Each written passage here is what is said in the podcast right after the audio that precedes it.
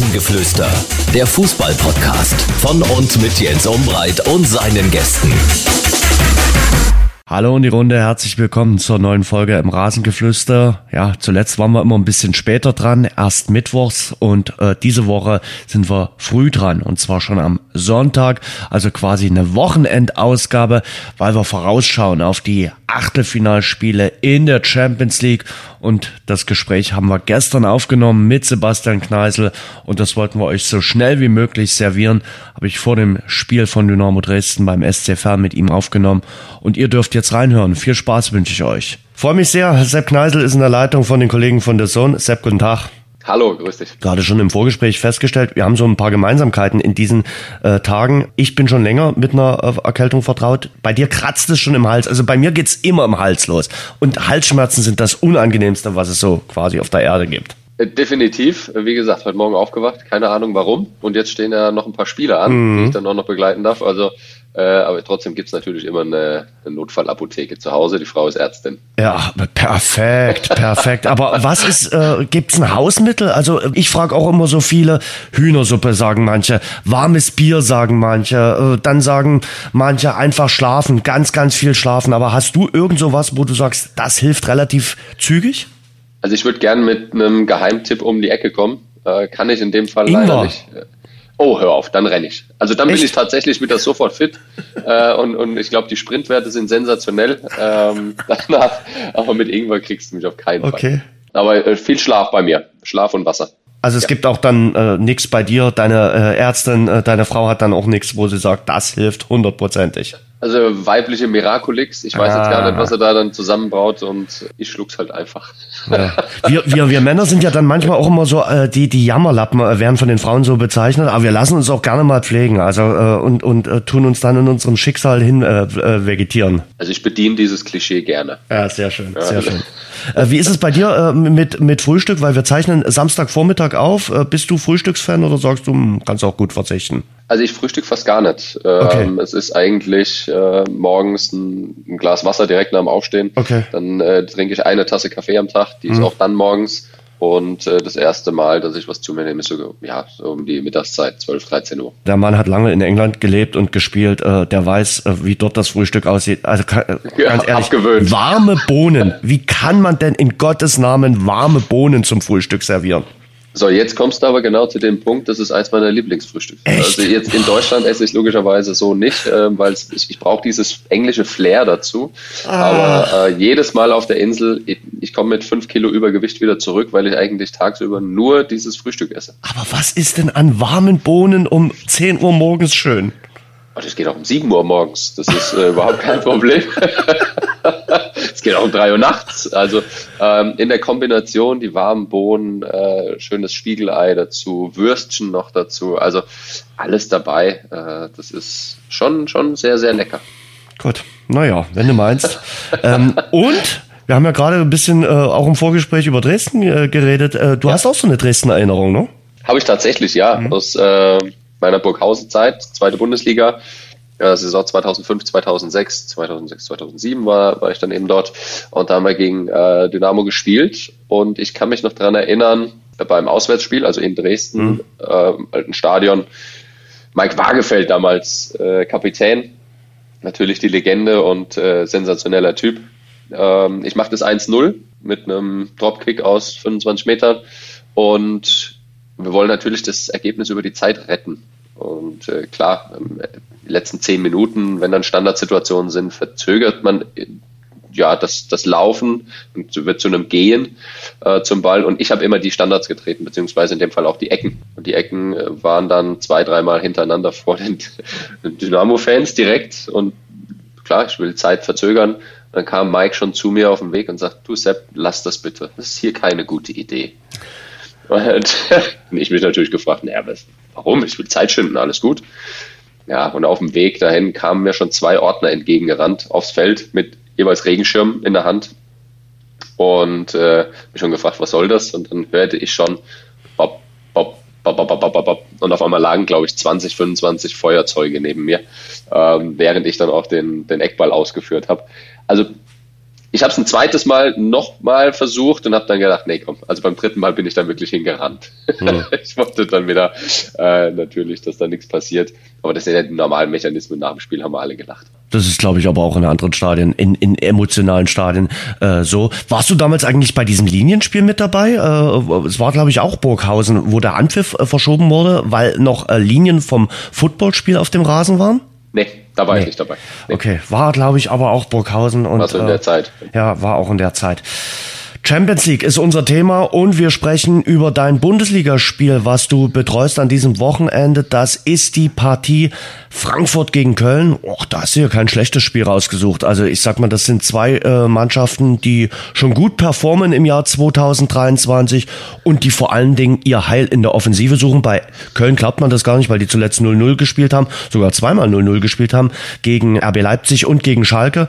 Aber trotzdem, die können auch Offensive. Also ich finde, gerade wenn wir über die Eintracht sprechen, dann gibt's ja logischerweise mit äh, Möani, mit äh, Götze, mit Lindström eben drei Spieler, wenn du noch Kamada noch dazu nimmst, vier Spieler, die einfach so viel Spaß machen, äh, immer und immer wieder und du denkst, okay, wo ist die Grenze? Wann, wann kommt die Grenze? Wann, wann können sie nicht mehr so performen?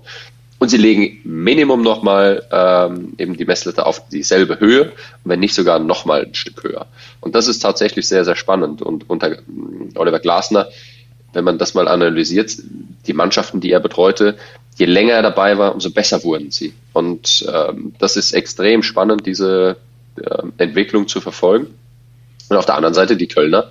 Ähm, ja, offensiv natürlich sehr stark, die meisten Flanken in der Liga, auf der anderen Seite aber auch die schlechteste Genauigkeit, Flankengenauigkeit in der Liga.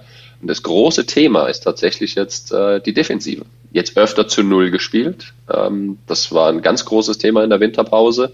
Und sie haben sich echt stabilisiert. Ich habe das Spiel auf Schalke gemacht. Okay, es war gegen Schalke, die jetzt äh, es nicht wirklich ja 90 Minuten lang auch herausgefordert haben, diese Defensivarbeit.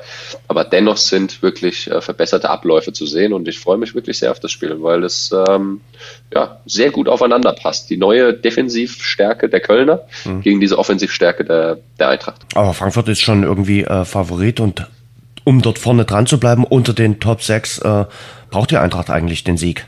Sie brauchen definitiv den Sieg.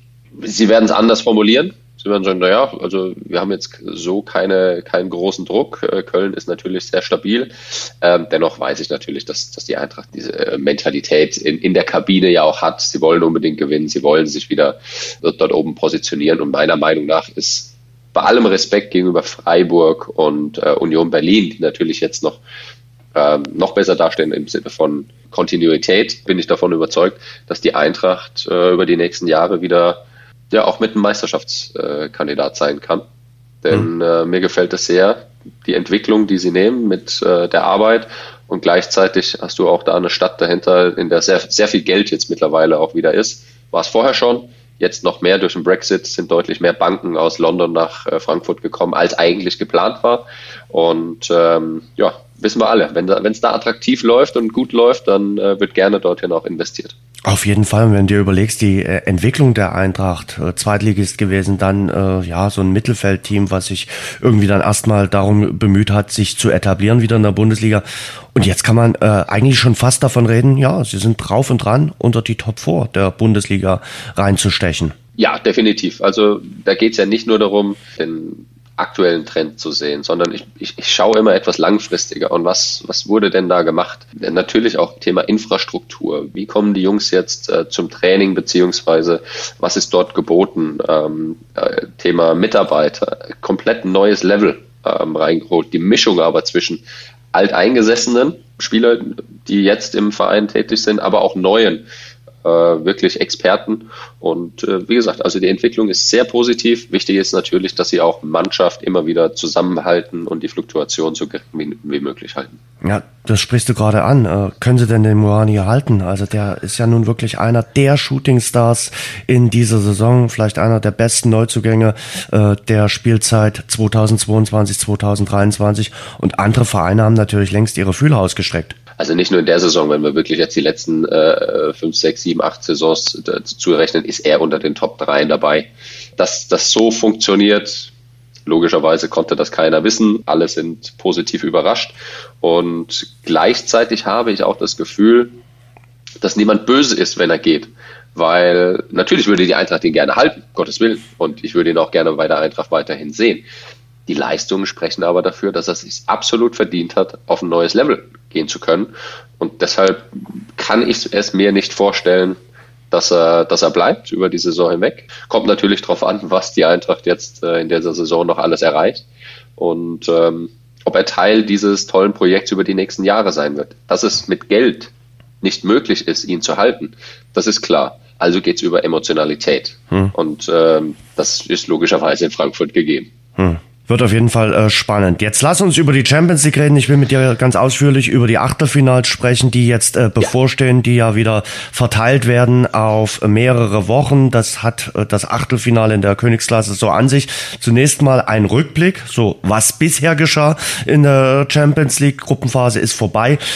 Es haben sich fast die üblichen Verdächtigen durchgesetzt, mal mit Ausnahme von Barcelona, die es nicht geschafft haben in der Bayern-Gruppe.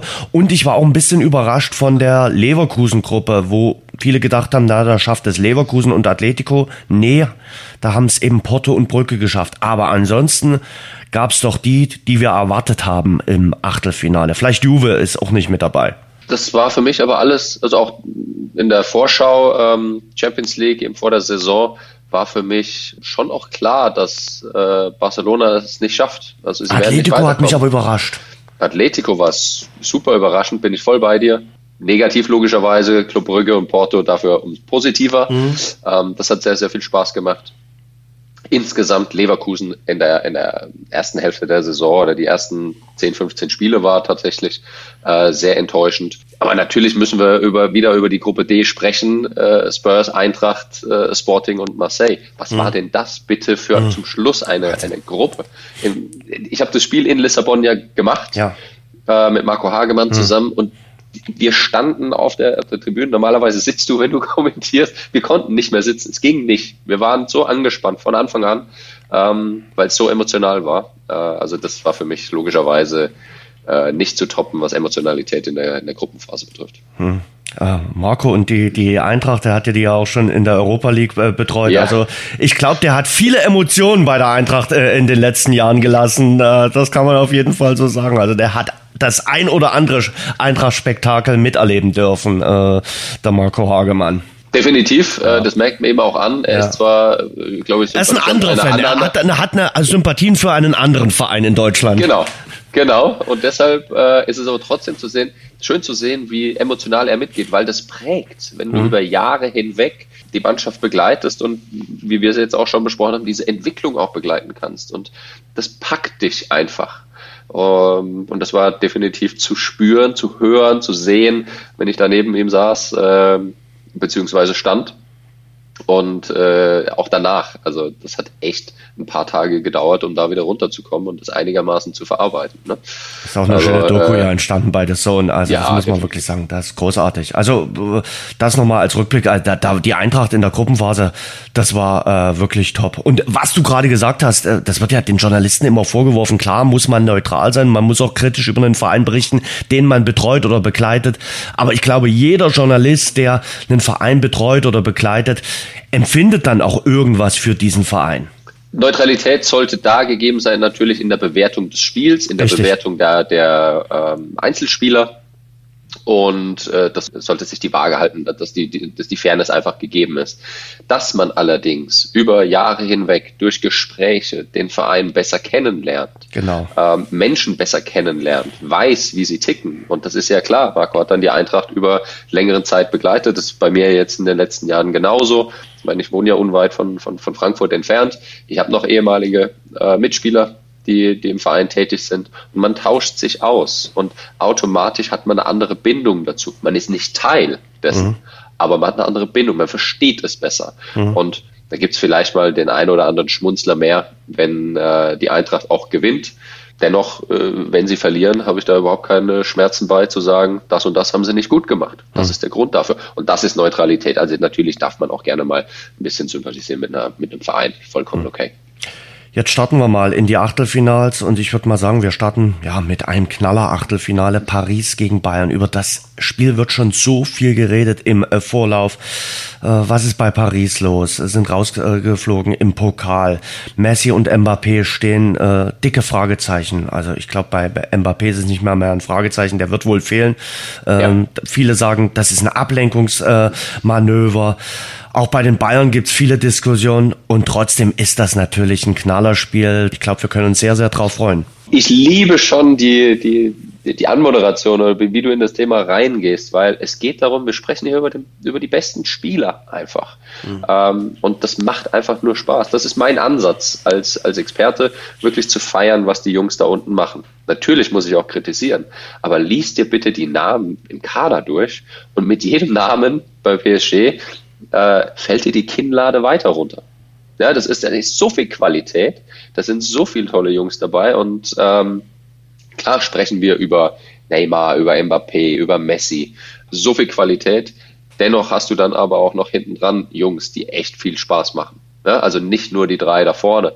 Wenn du dann trotzdem noch Verratti und äh, Ramos und Bernat und wie auch immer sie alle heißen, mit reinrechnest, dann ist es schon äh, echt eine tolle Truppe, auf der anderen Seite sind das immer wieder nur Einzelteile. Und das ist ja das große Thema bei PSG. Können sie durchgehend diesen Mix an individueller Qualität und Mannschaftsdenken auch mit reinbekommen, weil da gibt's dann schon auch mal ein, zwei Aussetzer. Ja, und das ist eigentlich immer das, was Paris bislang noch nie geschafft haben. Sie haben es einmal unter Tuchel ins Finale geschafft, aber sie haben es eben noch nie geschafft, den großen Wunsch auch äh, des Investors zu erfüllen, endlich mal den äh, großen Pokal in die französische Hauptstadt äh, zu bringen. Jetzt nehmen sie einen neuen Anlauf. Wie siehst du denn äh, dieses Duell äh, Paris gegen Bayern? 50-50?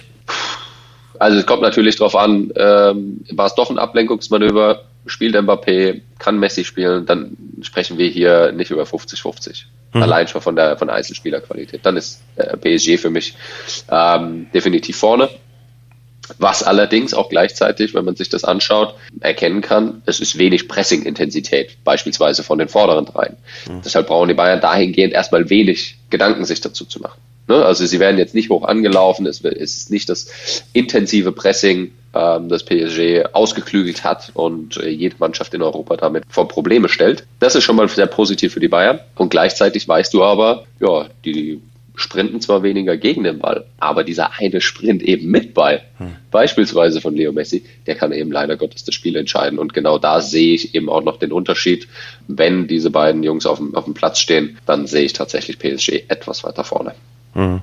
Die große Frage ist natürlich, was bringt äh, der Vorteil, dass Bayern eben Gruppensieger geworden ist und dadurch im Rückspiel das Heimrecht hat. Hat das noch einen Vorteil äh, in der heutigen Zeit, wo die Auswärtstorregel abgeschafft wurde? Genau, also das ist jetzt kein großes Thema. Aus den Gesprächen mit den Trainern, die ich jetzt immer wieder am Telefon habe oder in, in normalen Gesprächen, äh, wenn, wir, wenn wir uns unterhalten. Das war vorher logischerweise klar hm. ein Thema, jetzt allerdings nicht mehr so, sondern es entscheidet dahergehend jetzt wirklich diese, diese Qualität in diesem einen Moment alles ausblenden zu können. Und wir sprechen über sehr, sehr viele mentale äh, Aspekte mittlerweile, die bei aller Taktik, bei allen Daten, bei allen Statistiken deutlich stärker im Fokus ist, wirklich auf den Punkt abzuliefern. Und kannst du dann beispielsweise das Stadion komplett ausblenden. Das bedeutet auch dein eigenes. Um dann dich wirklich zu konzentrieren auf diese eine Aktion, die vielleicht der Game Changer beziehungsweise der Lucky Punch eben. Wie viel glaubst du denn hängt denn von diesen beiden Duellen für das Bayern-Gefühl äh, ab. Wir wissen ja beide ganz gut, äh, wie es letztes Jahr äh, dann nach dem Villarreal aus im Viertelfinale, nach diesem enttäuschenden Aus äh, bestellt war. Da hat man sich über die Meisterschaft so nur Medium gefreut und war auch Julian ja. Nagelsmann in der Kritik. Äh, genau. Und in dieser Saison? Ähnliches Thema. Also es war äh, letzte Saison genau das. Sie wollten weiterkommen. Sie haben das nicht geschafft die Meisterschaft zu gewinnen, ist ja jetzt nichts Besonderes. Und mhm. davon gehe ich aber trotzdem aus, dass sie auch in dieser Saison wieder die Meisterschaft gewinnen. Ist ähnlich wie bei Manchester City. Also genau darauf liegt ja der Fokus. Champions League. Dort müssen sie, dort sollen sie performen. Bei City ist es wirklich klar, sie müssen, sie sollen unbedingt die Champions League gewinnen. Für Bayern wäre es tatsächlich auch für mich noch ein Erfolg, wenn sie einfach Minimum ins Halbfinale kommen. Finale wäre dann eben genau dieser Erfolg. Es ist jetzt für mich nicht der unbedingte Druck da, für Bayern äh, die Champions League zu gewinnen. Ähm, wäre natürlich ein, ein schöner Bonus. Aber ganz klar Fokus auf der Champions League und die Ansage ist auch, äh, definitiv weiterkommen als äh, letzte Saison mit einer Spielweise und Überzeugtheit, die halt logischerweise äh, eine Weiterentwicklung auch aufzeigt. Und da kommen wir wieder auch zum Thema, wie kaltschneuzig sind die Bayern. Hm. Also wenn wir sehen, Musiala, okay, trifft, Gnabry, gut, ja, dabei, aber mir fehlt trotzdem diese Qualität, diese Abschlussqualität. Und jetzt kommen wir eben genau zu dem Punkt. Vorher hast du es nicht gebraucht, in Anführungsstrichen. Aber mhm. jetzt kommt der Punkt, in dem du Robert Lewandowskis Qualität im 16er in den Abschlusssituationen brauchst und ist tatsächlich auf dieser Position bei den Bayern aktuell nicht da. Serge Gnabry hat bestimmt ein paar Insider-Tipps dann für Paris am äh, Dienstag. Mal schauen. Ähm, aber Julian Nagelsmann, äh, für den ist das natürlich momentan auch keine einfache Situation. Äh, 25 Fragen nach Manuel Neuer, der verletzt ist, der eigentlich gar keine Rolle momentan sportlich spielt und trotzdem dieses Interview hat natürlich eine Menge Staub aufgewirbelt. Jetzt hat er äh, vor dem Bochum-Spiel gesagt, je größer der Club, desto mehr Haie schwimmen um dich herum. Da ist es nicht schlecht, wenn du im Schwarm so ein bisschen bisschen in der Mitte bist und außen herum ein paar Pufferfische sind. Also muss er wirklich ja. googeln, was Pufferfische sind. äh, ja die durch Schlucken von Wasser oder Luft selbst zu einer Kugelform aufgeblasen werden, sich dadurch äh, ein Vielfaches der eigentlichen Körpergröße erreichen. Äh, das sind offenbar Pufferfische. Aber er sagt natürlich, er braucht ein bisschen ja, Deckung auch für sich selbst. Äh, wie gesagt, ich glaube, Julian Nagelsmann merkt so gerade, was der FC Bayern äh, dann doch noch mal äh, ist, dass das wirklich noch mal was ganz anderes ist als zum Beispiel RB Leipzig oder Hoffenheim. Definitiv, ist eine komplett andere ähm, Liga an Druck, ähm, Erwartungshaltung logischerweise. Das kannst du auch vorher nicht wissen. Also klar machst du dir das bewusst, dass du sagst, es wird jetzt insgesamt etwas heftiger, aber die Art und Weise, wie berichtet wird, über welche Themen berichtet wird, viel und wer sich alles auch zu Wort meldet, ähm, das nimmst du schon irgendwann mit, mit nach Hause hm. gefühlt. Ja? Äh, wir müssen immer wieder aufpassen. Also natürlich dürfen wir analysieren, und das ist mein Ansatz, die Verhaltensweisen. Was wird denn gemacht? Nur wir mhm. dürfen den Menschen nicht kritisieren. Und das ähm, vermischt sich oftmals in, in ein, zwei Kommentaren. Da habe ich ein, kleines Problem mit. Da springe ich jedem zur Seite, der dann sagt, hier, das ist mir gerade zu viel. Und diese Aussage von ihm mit diesen Pufferfischen ist absolut richtig. Denn es ist in dieser Position musst du auch geschützt werden dass du, dass du weißt, äh, es sind so viele Meinungen deutschlandweit, weltweit äh, und ich brauche ein gutes Team um mich herum, die gewisse Punkte aufsaugen, verarbeiten, jeder in kleinen Stücken.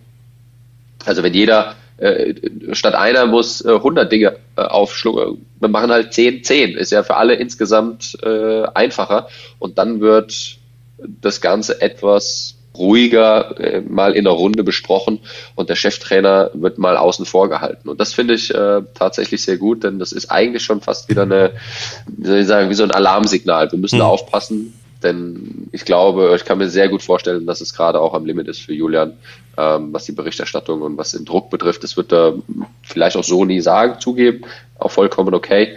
Aber ähm, das ist schon sehr heftig im Moment, klar. Und er kann ja für viele Dinge gar nichts. Ja, ne? das, also sprich das, so ein Interview mit Manuel Neuer. Ja, das stimmt. Zweites Spiel äh, an diesem Dienstag ist dann Milan gegen Tottenham. Sehr interessante Begegnung. Äh, Antonio Conte klärt mal wieder nach Mailand zurück, war ja lange Zeit äh, Coach bei Inter Mailand. Ähm, AC Milan momentan im Formtief. Die haben gestern mal nach sieben siegenlosen Partien wieder 1 zu 0 ja. gewonnen gegen äh, Turin. Aber viele WM-Spieler, gerade die Franzosen, sind noch ein bisschen außer Form. Auch der Trainer Stefano Pioli unter Druck. Äh, bei Tottenham habe ich so den Eindruck, ja, das, das wächst langsam zusammen. In der Liga zuletzt im Aufwind, aktuell Fünfter. Sieg gegen Manchester City hat natürlich Aufwind gegeben. Also wenn du mich jetzt fragst, äh, würde ich sagen, Vorteil Tottenham. Wie siehst du es? Bin ich auch dabei. Also tatsächlich, was sie gut machen, sie absorbieren Druck ganz gut. Mhm. Das, das können sie insgesamt. Ähm, sie versuchen schon auch eine, eine ordentliche Passrate zu haben. Äh, in der Liga sind es ja, gut 60 Prozent. Also sie versuchen dann wirklich mit überlegten Aktionen auch äh, vorne reinzukommen. Keine Frage, es ist immer, wenn Antonio Conte der Trainer ist, ist es immer schwierig, weil du weißt, es kann von heute auf morgen sich komplett ändern, mhm. ja, was auch die Stimmung im Verein betrifft. Aber ähm, genau diese, diese Qualität, die sie innerhalb der Mannschaft haben, mit dieser Ballbesitznummer und trotzdem aber ähm, ja, die, die, die Aktion im letzten Drittel zu haben, das äh, würde mir schon eben aus den genannten Gründen, die du ja auch schon angesprochen hast, äh, Vorteile für, für die Spurs geben. Also klar, und dann hast du natürlich Harry Kane vorne drin. Ne? Und dann hast du Harry Kane äh, vorne drin. Das ist natürlich äh, eine Waffe äh, auf jeden Fall. Wobei Giroud jetzt auch getroffen hat für äh, Milan. Also da treffen schon äh, zwei sehr, sehr, sehr gute äh, Stürmer aufeinander in der Champions League in diesem Duell zwischen Milan und Tottenham. Ja, bin tatsächlich gespannt, wie Milans in den Umschaltsituationen mhm. macht, weil dafür, dass sie Druck aushalten können, die Spurs, das ist ja wirklich, wenn du Ballbesitz hast und wirst angelaufen, dann ist das eine Sache. Aber Konter, das ist wieder eine andere Sache. Also wenn du wirklich den Ball im mittleren Drittel oder im letzten Drittel verlierst, äh, wie ist die Zuordnung, wie ist die Restverteidigung, wer geht wann direkt in die nächste Aktion rein. Damit haben sie tatsächlich äh, das eine oder andere Problem. Und äh, ich glaube, da sind sie auch nur 13. in der Liga, hm. was quasi die, die Unterbindung oder die Effizienz dann auch betrifft, bin ich sehr gespannt. Also sie müssen wirklich klar im Ballbesitz bleiben, weil sonst Milan logischerweise auch die Möglichkeit hat, das auszunutzen. Brügge spielt gegen Benfica. Das ist aus meiner Sicht das Überraschungsachtelfinale. Beide ja. haben es geschafft in die Runde der letzten 16. Äh, Brügge hängt in der Liga so ein bisschen durch, sind nur Vierter in Belgien, haben auch schon den Trainer gewechselt, haben äh, mit Balanta jemanden an Schalke verloren. Ja, und Benfica irgendwie 121 Millionen Euro jetzt mehr auf dem Konto, weil ja Enzo Fernandes äh, weggegangen ja, ist im Winter aber haben natürlich mit Roger Schmidt sich einen richtig starken Trainer geholt. Also der hat Benfica so nochmal einen neuen Glanz äh, äh, gegeben. Neuen Glanz, eine neue Leidenschaft, würde ich sogar sagen. Also mhm. Also ich habe ja gerade erzählt, dass ich äh, das Spiel in Lissabon bei Sporting für die mit der Eintracht dann mhm. äh, gemacht habe. Und äh, als ich im Taxi war oder als ich in der Stadt dann nochmal äh, essen war, klar, kommt man mit Leuten dann auch ins, ins Gespräch. Und dann ging es aber trotzdem auch um Benfica. Hm. Und alle sind total gehypt. Roger Schmidt, dass er reinkommt. Und alles das hat, was er braucht für seinen Fußball. Ja, also das macht sehr, sehr viel Spaß. Diese Dynamik, ähm, schnell auch nach vorne zu kommen, wie du gegen den Ball arbeitest und äh, sie ganz, ganz viele Statistiken ja auch anführen, logischerweise. Er hat alles, was er braucht. Äh, ich glaube, die haben erst ein Spiel verloren. In 33 Pflichtspielen war das. Ja, Enzo Fernandes verloren. Aber hey, du hast PSG und Juve hinter dir gelassen, ne? Also mhm. das äh, machst du so nicht äh, mit Glück, sondern das ist tatsächlich so dieser, ich bin gespannt, wie weit sie kommen. Mhm. Ja, Brügge, Brügge muss ich, äh, bin ich ein bisschen befangen. Äh, ein ehemaliger Mitspieler, Scott Parker, ist dort jetzt Trainer mhm. äh, und ist für mich einer der besten Reggae-Sänger auf dieser Welt. ein Engländer mit einer der besten Reggae-Sänger.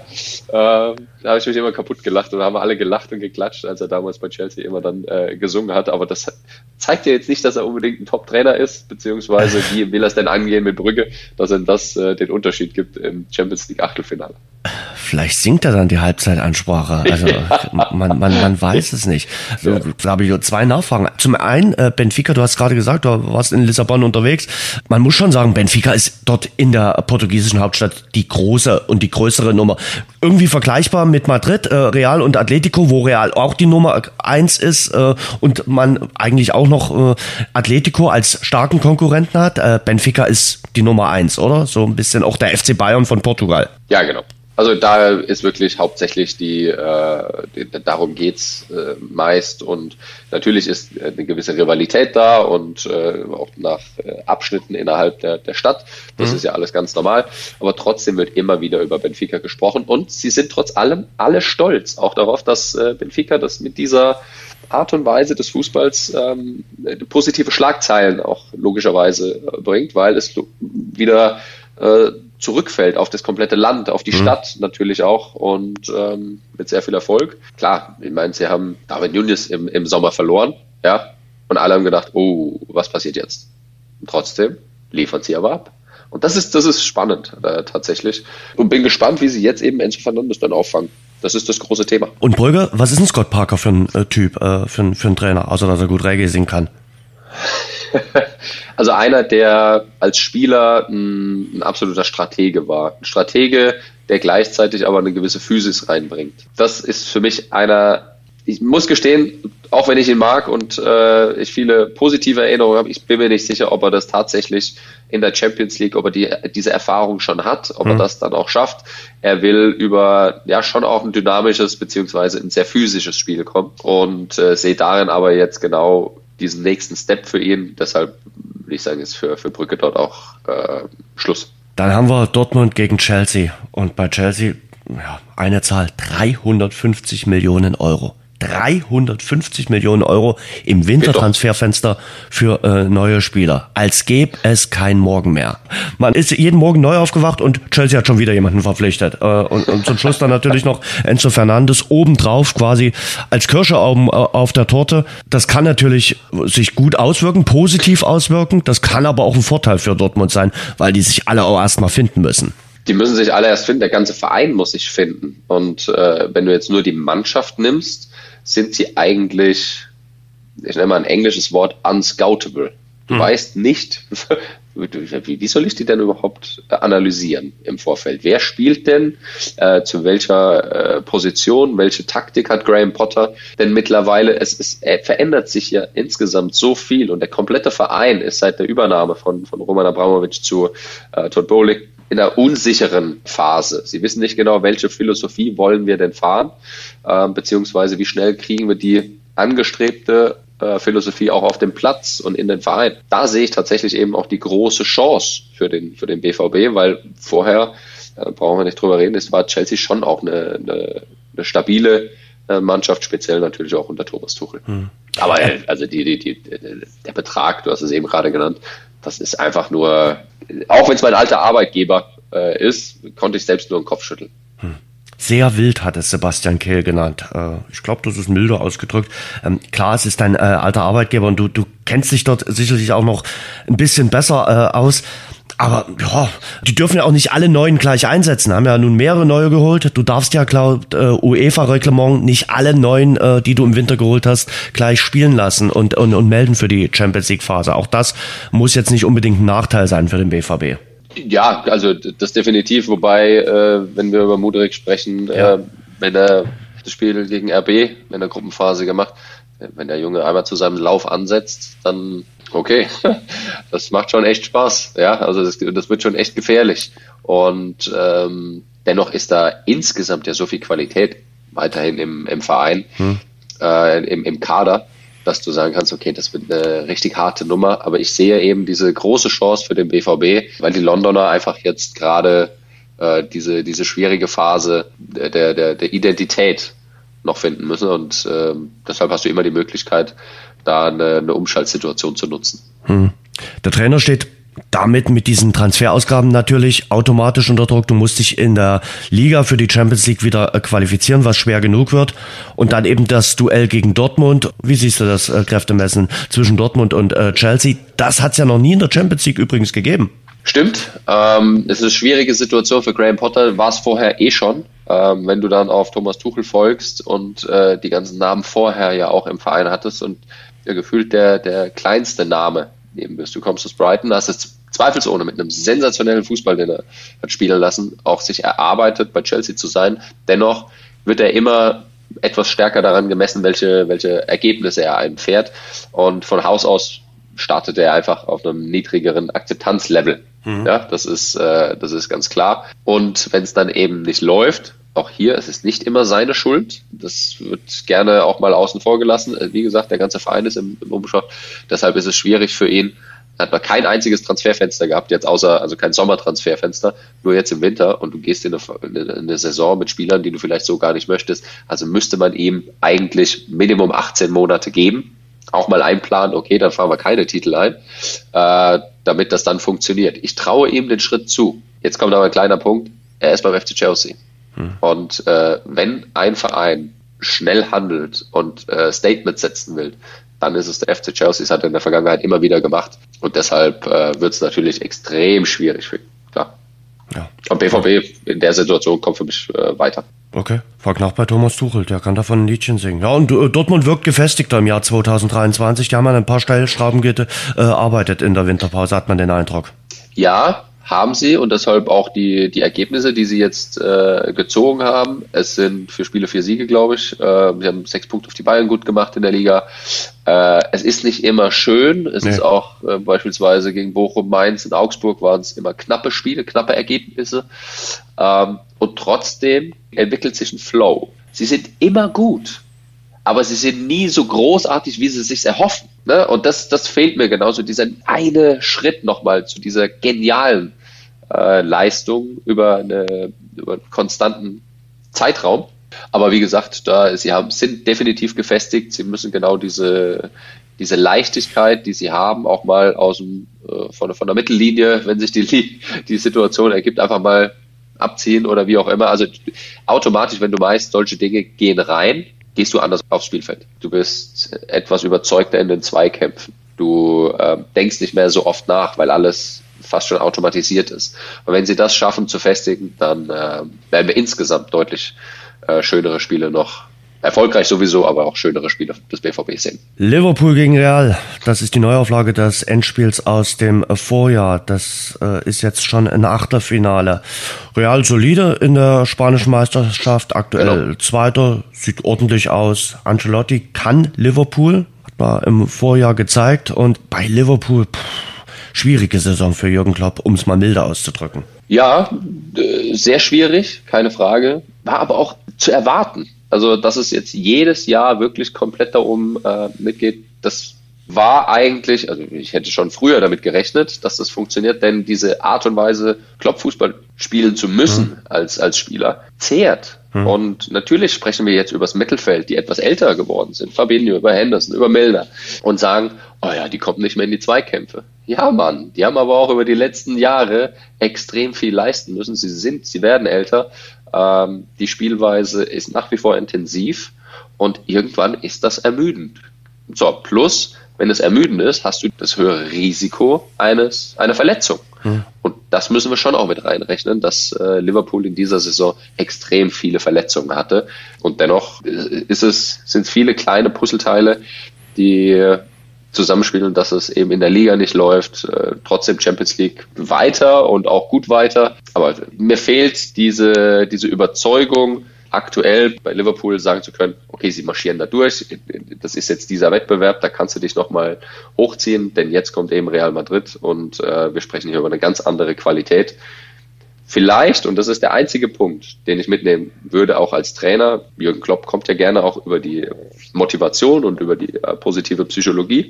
Ich glaube, Carlo Ancelotti hat im Nachgang des Finales äh, gesagt, ja, die äh, Reds waren leichter zu dekodieren mhm. als andere Gegner mhm. im Vorfeld. Diesen Spruch, also du brauchst eigentlich gar keine taktische Ansage. Dieses Zitat würde ich einfach nur in die Kabine hängen und sagen, viel Spaß, Jungs. Mhm. Macht's. Und dass du einzig und allein über die, über die Emotionen kommst, denn alle können kicken, es ist das klare, die klare Herangehensweise, die Prinzipien sind klar und und und. So, und jetzt bitte viel Spaß da draußen. Das ist der einzige Punkt.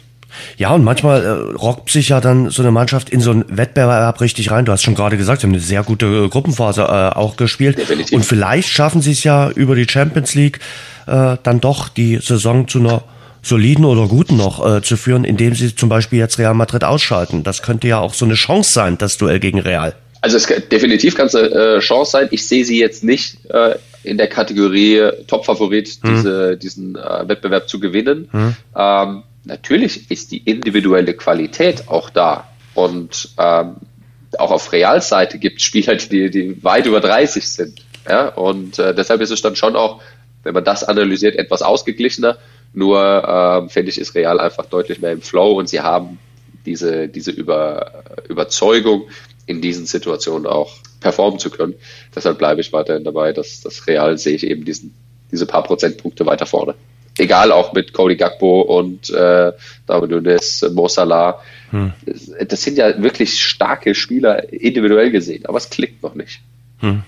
Ist das auch das Duell der beiden Mannschaften, die im Sommer um Jude Bellingham äh, battlen? Ich glaube, da ist Liverpool raus aufgrund der aktuellen Phase in der Liga. Mhm. Jude will unbedingt äh, Champions League spielen nächste Saison. Also wird schwer für, für Liverpool und ich glaube auch nicht, dass sie das äh, so auffangen können, weil es dann insgesamt auch etwas unsicherer ist. Was passiert denn mit Jürgen Klopp? Wie lange mhm. bleibt er denn? Wie ist die Ausrichtung? Was muss denn alles passieren? Du musst äh, die älteren Spieler ersetzen und und und. Das ist bei City für mich beispielsweise äh, gefestigter. Mhm. Das ist noch ein Top-Favorit und bei Real Madrid ist es eigentlich genau das gleiche Thema. Äh, deswegen ist Liverpool da eher aus dem Rennen raus auf ein Duell, auf das man sich tatsächlich freuen kann, äh, auf und neben dem Rasen ist das Duell, wir haben schon ein bisschen über die Frankfurter Eintracht gesprochen, Eintracht Frankfurt gegen den SSC Neapel. Also der SSC Neapel ist momentan ja wirklich die heißeste Mannschaft in Italien. Und ich würde sie mittlerweile zumindest zum erweiterten Favoritenkreis sogar in der Champions League zählen. Denn was die in Italien abrocken, ist wirklich großartig. Ich habe jetzt neulich mal ein Video gesehen, wie die Fans den Präsidenten umlagert haben, den gar nicht aus dem Auto rauslassen wollten, nicht weil sie böse waren, sondern weil sie so erfreut waren, dass es eben endlich wieder klappen könnte, mal mit einer Meisterschaft äh, am Vesuv für den SSC Neapel. Also da hat sich Eintracht Frankfurt wirklich einen der härtesten Gegner fürs Achtelfinale rausgesucht. Ja, wenn sie es wirklich gemacht hätten, das Aussuchen, äh, dann, äh, wenn sie die Wahl gehabt hätten, äh, hätten sie die Wahl gehabt, hätten sie sich definitiv jemand anders ausgesucht. Wer spielt denn besser aktuell? Ich würde Neapel sagen trotzdem. Leicht, ganz leicht ja. Neapel, weil sie so Und wer überragend. Spielt besser als Neapel? Aktuell? So, genau. Du musst, du musst überlegen. Genau. Und genau das ist eben der Punkt. Wer ist denn besser aktuell? Also, glaube, in der, in der Gruppenphase 20 Tore erzielt. Wenn wir das Thema Produktivität nehmen, für mich Top 3 Teams in Europa. Mhm. Diese Mannschaft ist gefühlt wie eine Abrissbirne. Also die, die, die kommen da rein, boom, zerlegen dich einfach. Mhm.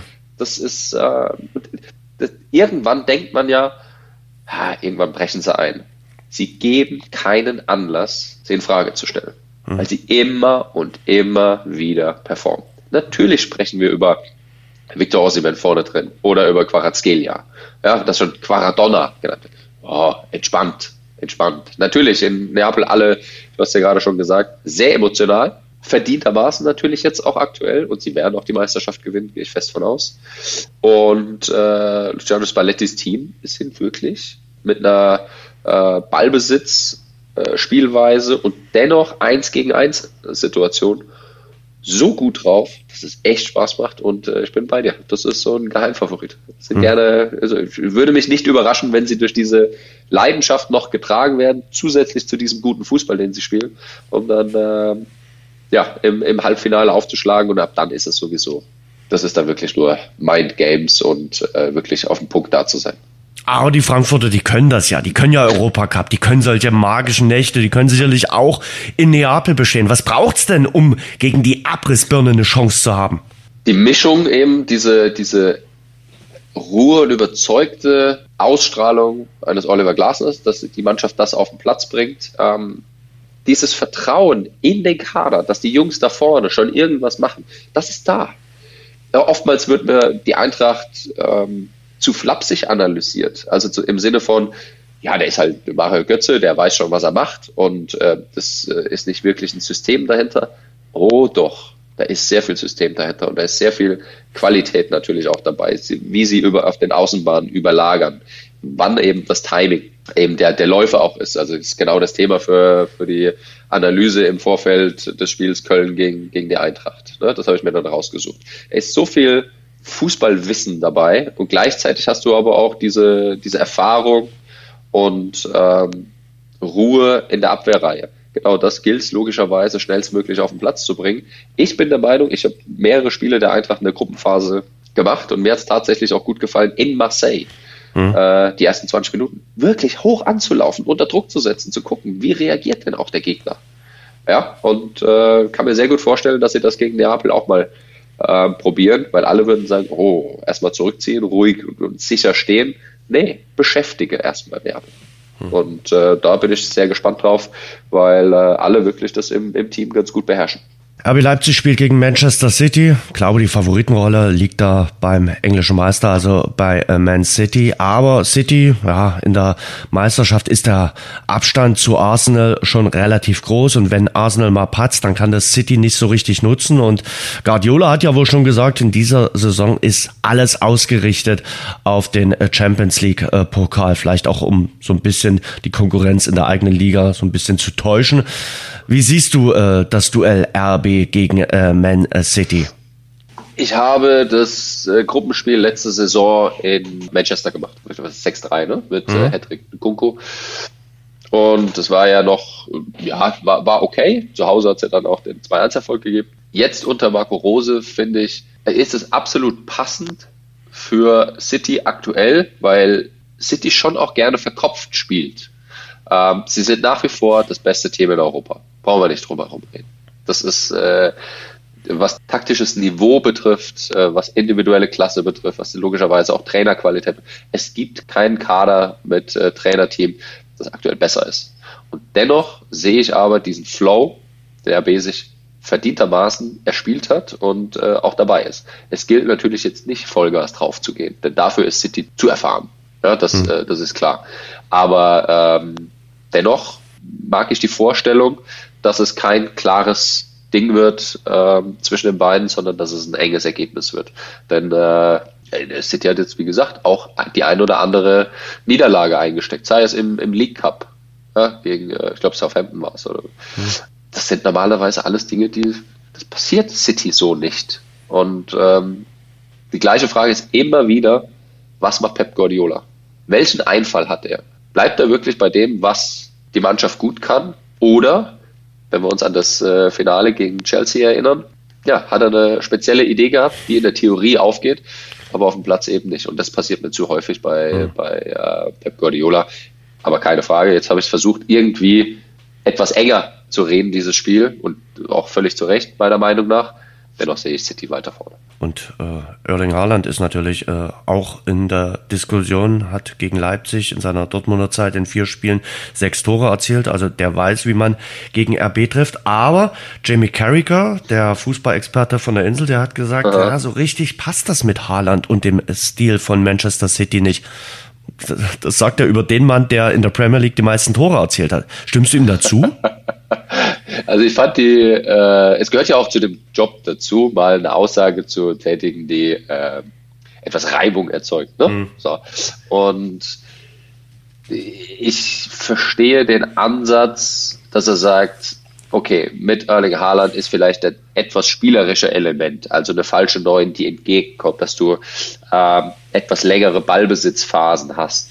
Das ist nicht mehr gegeben. Okay, hm. Aber was brauchst du? Nicht mehr diesen ein oder zwei Pässe mehr, sondern Gier. Und Gier Tore machen zu wollen, Gier Titel zu erreichen. Und dafür ist Erling Haaland perfekt dafür. Diese Ausstrahlung, auch in der Kabine, das äh, kenne ich auch noch, oder beziehungsweise habe ich erfahren durch mehrere Gespräche mit ehemaligen Mitspielern. Es ist unfassbar, wie gierig dieser Junge ist. Und das hat mir in der einen oder anderen Phase bei, bei City gefehlt. Und deshalb ist es für mich deutlich besseres City. Also ich widerspreche, wenn ich auch seine, seinen Ansatz äh, verstehe.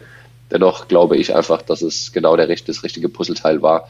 Denn äh, wenn ich mir City in einem Finale vorstelle, dann stelle ich mir gleichzeitig auch Siegtreffer Erling Haaland vor. Bei RB kommt es natürlich an, können äh, Olmo und vor allen Dingen ein Kuku äh, spielen. Das wäre natürlich nochmal eine Upgrade für RB, auch wenn sie in den letzten Wochen ohne die beiden schon sehr gut performt haben. Genau, wir sprechen jetzt genau über diese, über diese Spiele, denen du alle Spieler da haben musst, die, die dir den Unterschied auch machen. Und ähm, du hast eben schon zwei angesprochen. Auch äh, das vorne André Silva, Timo Werner, also den Rhythmus beibehalten, ähm, äh, Soboslai, Conny Leimer, ähm, dass sie weiterhin so kreativ auch sind und trotzdem auch die, die Physis mit reinbringen. Also es muss jeder auch immer wieder auf seinem höchsten Level dann laufen und das äh, gilt auch da wieder fokussiert zu sein. Ich aber Schlager mit Balleroberung. Du kannst nicht einen Schritt logischerweise weniger machen. Ich weiß, das machen die Jungs auch nicht. Aber es muss dir bewusst sein, dass äh, gegen City im Speziellen zwei Prozentpunkte weniger in einer Aktion können wirklich das ausbedeuten. Aber keine Frage. Also äh, wenn du einen Kunku beispielsweise auf dem Platz hast und äh, wenn er spielt, äh, dann ist es vollkommen klar, dass da Tore fallen werden, dass er eingesetzt wird. Ich bräuchte noch etwas mehr Abschlussqualität von RB. Hm. Also sie kommen schon in gute Situationen und gute Abschlusssituationen. Aber wir sprechen hier jetzt erneut äh, über City, eine ganz andere ähm, Qualität als das, was in der Bundesliga auf der anderen Seite steht. Und äh, da brauche ich noch etwas mehr Zielstrebigkeit in der Abschlusssituation, weil da sind sie nicht, nicht immer so, wie ich es mir gerne wünsche, was auch die Qualität hergibt. Da ist der eine oder andere Abschluss noch zu verspielt, beziehungsweise nicht konsequent genug. Nehmen wir die Situation Timo Werner gegen Köln, du bist zentral vom Tor, der Ball muss zumindest aufs Tor kommen. Ähm, und das ist in vielen Situationen immer wieder der Fall. Obgleich es wirklich ein sehr, sehr guter Flow ist, aber wir sprechen hier über Champions League Achtelfinale. Letztes Champions League Achtelfinale ist Inter gegen Porto. Treffen zwei Trainer aufeinander, die sich gut kennen. Inzaghi und Concesao haben viele Jahre Seite an Seite bei Lazio gekickt, also in Italien. Und weil du Abschlussqualitäten gesagt hast, na, die hat äh, Inter mit Lukuku vorne drin. Also ähm, wie siehst du das Duell? Inter leicht äh, bevorteilt, leichter Favorit? Ja, also Inter ist schon für mich eine, eine äh, Mannschaft, die sich das erarbeitet hat. Und was ich eben nicht sehe, ist diese klare Schwäche. Also du kannst bei jeder Mannschaft sagen, ja, da ist das Umschaltverhalten äh, auf die Defensive nicht gut, äh, dort ist die Abschlussqualität nicht gut und, und, und, und, und. Das sehe ich bei Inter so nicht. Also es gibt keine klare Schwäche, bei der ich sage, da müsst ihr hin. Das, das, ähm, das muss Porto dann ausnutzen. Da geht es jetzt gar nicht mal so um die, um die einzelne, einzelnen Personalien, sondern was Inter ja auch immer wieder stark gemacht hat, war eben diese, diese taktische Qualität, dieses äh, defensiv natürlich auch gut stehende. Und Porto macht aber so viel Spaß, ja, ähm, mit dieser, auch im Ballbesitz, aber trotzdem dieses schnelle Spiel nach vorne. Und äh, ich glaube, wenn, wenn die Mannschaft um Sergio Conceição das so hinbekommt, Umschaltmoment, sofort umzuschalten, diese, diese Tiefe zu finden, Taremi vorne einzusetzen, ist ein ausgeglichenes Spiel, aber trotzdem sehe ich Inter äh, weiter vorne. Sepp, das hat großen Spaß gemacht. Ich danke dir sehr für deine Zeit, für deine Einschätzung und deine Eingebung. Und äh, jetzt singen wir gemeinsam eine Runde Reggae. Nee, machen wir natürlich nicht. machen wir nicht, ne? Das überlassen wir dem Trainer vom FC Brügge. Danke dir sehr für deine Zeit. Habt ein gutes Wochenende. Wo bist du in der Champions League im Einsatz? Äh, ich bin tatsächlich bei Interporto im Einsatz. Ja, siehst du, dein ja. Duell dann gleich. Also äh, genau. äh, mal gucken, ob äh, sich der Tipp, der leichte Favoritentipp mit Inter äh, durchsetzt. Viel Spaß dabei, schönes äh, Schaffen und danke für deine Zeit. Danke dir, viel Spaß und bleib gesund alle. So, das war Folge 199. Bedeutet, nächste Woche haben wir kleines Jubiläum im Rasengeflüster. Freue ich mich, hätte ich vor knapp fünf Jahren auch nicht gedacht, äh, dass wir die 200 irgendwann knacken. Und ich hoffe, ich habe bis dahin dahin auch meine kleine, feine Erkältung auskuriert. Passt gut auf euch auf, wünsche euch eine schöne Woche und wir hören uns dann mit Folge 200 wieder. Das war das Rasengeflüster, der Fußball-Podcast. Danke fürs Zuhören. Abonniert uns bei Spotify, Apple Podcast und überall dort, wo es Podcasts gibt. Mehr auch im Netz unter rasengeflüster.de.